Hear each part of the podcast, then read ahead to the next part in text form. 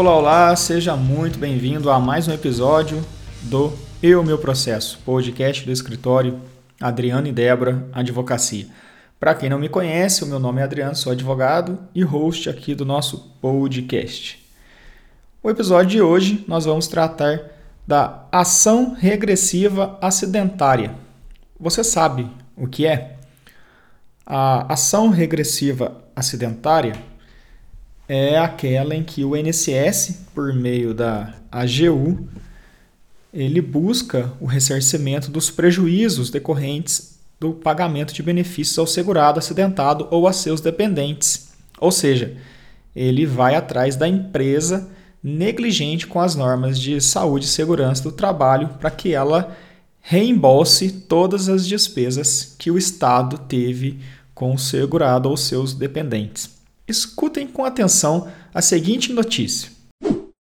A Advocacia Geral da União ajuizou ação regressiva acidentária contra duas empresas para buscar o ressarcimento de aproximadamente 9 milhões e meio de reais custo estimado pelo INSS com pagamento de 17 benefícios concedidos a dependentes ou a trabalhadores vítimas de gravíssimo acidente de trabalho. As empresas são Transportes Bertolini Limitada e Mercosul Line Navegação e Logística Limitada. A tragédia ocorreu no dia 2 de agosto de 2017, na margem esquerda do rio Amazonas, acima da cidade de Óbidos, no Pará. O acidente consistiu na colisão entre embarcações. O navio Mercosul Santos, de propriedade da Mercosul Line Navegação e Logística Limitada, colidiu com um comboio formado por nove balsas graneleiras, acopladas a um empurrador da Transportes Bertolini Limitada, causando o naufrágio do navio e de uma das balsas, vitimando fatalmente nove trabalhadores e acarretando lesões em dois sobreviventes. O acidente gerou grande repercussão entre os moradores da região e foi amplamente registrado pela imprensa à época.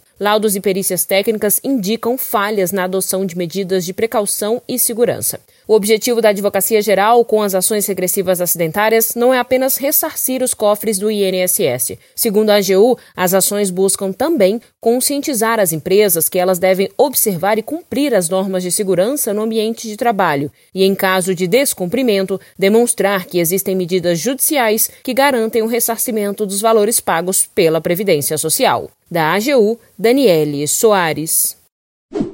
Para começar a nossa análise, é preciso ressaltar que a Constituição Federal ela tem como um dos seus fundamentos a livre iniciativa, mas não é só.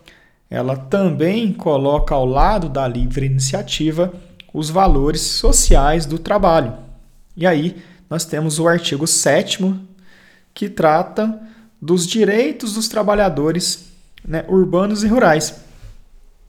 E um desses direitos é a redução dos riscos inerentes ao trabalho por meio de normas de saúde, higiene e segurança.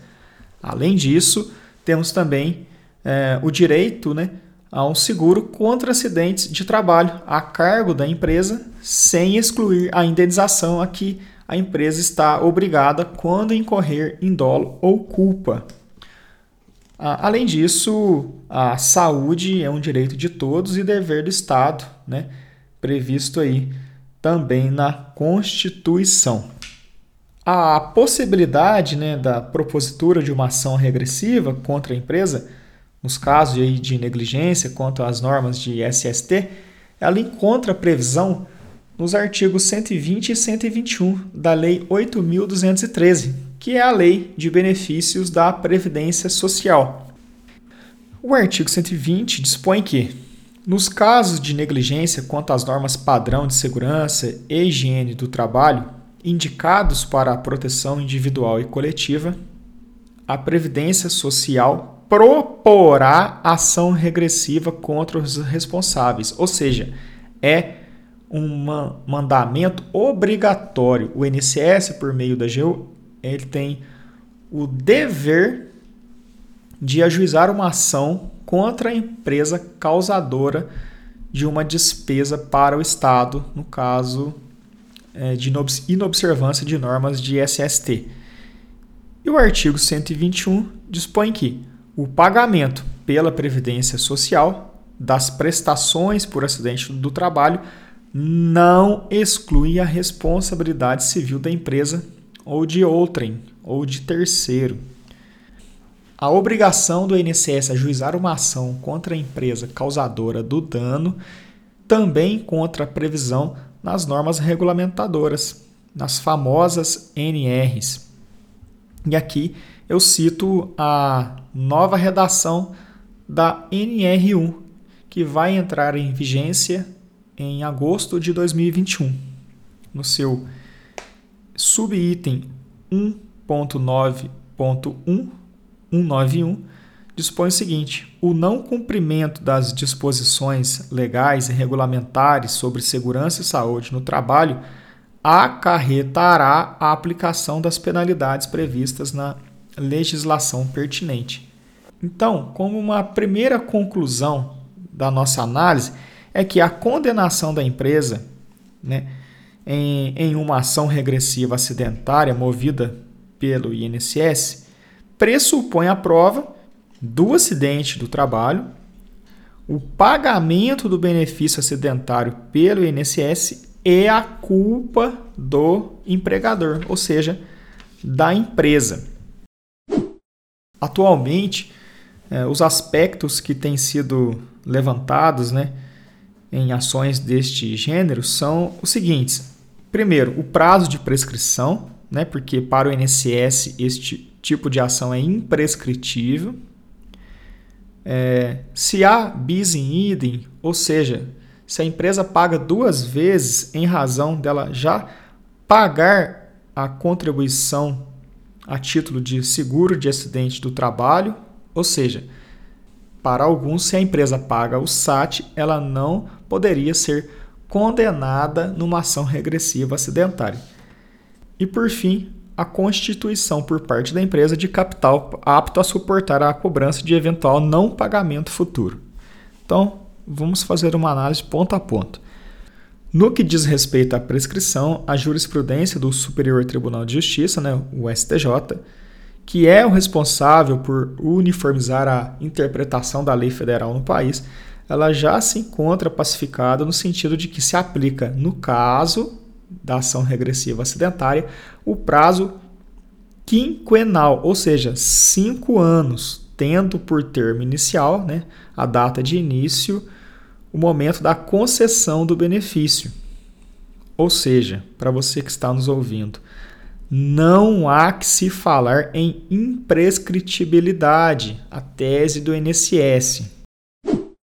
Com relação ao SAT, é preciso notar que se trata de uma obrigação tributária com natureza de contribuição social previdenciária, que tem como fato gerador a atividade desenvolvida pela empresa contribuinte, não possuindo nenhuma ligação com a ocorrência efetiva do acidente de trabalho. Preciso destacar aqui para vocês que o SAT, apesar de levar a nomenclatura seguro, né, embora aí não seja a mais adequada, ele não se confunde com o seguro destinado ao pagamento de custos decorrentes de acidente de trabalho. A contribuição social ela é destinada à cobertura da incapacidade laborativa do segurado decorrente da própria prestação do trabalho. Exemplo, um auxílio por incapacidade temporária, né, o antigo auxílio doença, em razão de lesões por esforço repetitivo. Ou seja, a contribuição social ela não é destinada a fatos decorrentes de atos ilícitos pelo descumprimento de normas de SST pela empresa. Esse tema da contribuição social acidentária ele é bem complexo, ele é bem espinhoso. Então, para você se aprofundar no assunto, eu vou deixar um link aqui na descrição de um episódio em que gravamos a respeito com um especialista em direito tributário, o advogado parceiro aqui do escritório, o Dr. Vitor Neves de Lima. Para concluir, o pagamento do SAT ele não exclui a responsabilidade da empresa nos casos de acidente do trabalho decorrente de culpa dela pela inobservância de normas de saúde e segurança do trabalho. Já a constituição de capital para assegurar o pagamento da indenização tem previsão no artigo 533 do Código de Processo Civil, que diz o seguinte: quando a indenização por ato ilícito incluir prestação de alimentos, caberá ao executado a requerimento do exequente constituir capital cuja renda assegure o pagamento do valor mensal da pensão. Mesmo que você não seja um advogado, pela leitura você já notou que a constituição do capital apenas se faz necessária quando se trata de indenização é, por ato ilícito que inclua prestação de alimentos. É essa a literalidade da lei. Ela se refere à prestação de alimentos, que é uma verba de natureza diversa daqueles valores indenizatórios sobre os quais o INSS postula um ressarcimento. O benefício pago pelo INSS ele ostenta a natureza de prestação alimentar tão somente em relação ao segurado. Não há, a meu ver, natureza alimentar na relação entre a INSS e a empresa empregadora. É incabível, a meu ver, a constituição de fundo de capital nas ações regressivas acidentárias promovidas pelo INSS por meio da AGU, considerando aí que não há caráter alimentar nesta indenização postulada contra a empresa. Em conclusão, ainda que as empresas forneçam e fiscalizem o uso dos equipamentos de proteção individual, recomendados aí pelas normas de SST e que também ofereçam treinamento para os seus empregados acidentados, ressalto que é da empresa o ônus, ou seja, a obrigação de provar que agiu com a diligência e precaução necessária a evitar ou diminuir os riscos do trabalho desenvolvido, sob pena, frisa-se, sob pena de restar configurada a sua culpa, hábil aí a ensejar sua responsabilidade regressiva pelas despesas do INSS geradas em razão do acidente de trabalho com seus empregados. Bem, pessoal, este episódio vai ficando por aqui. Eu espero que me tenha feito claro. Se ainda assim ficar alguma dúvida, fico à disposição. É só deixar o seu comentário. Um abraço e até o nosso próximo episódio.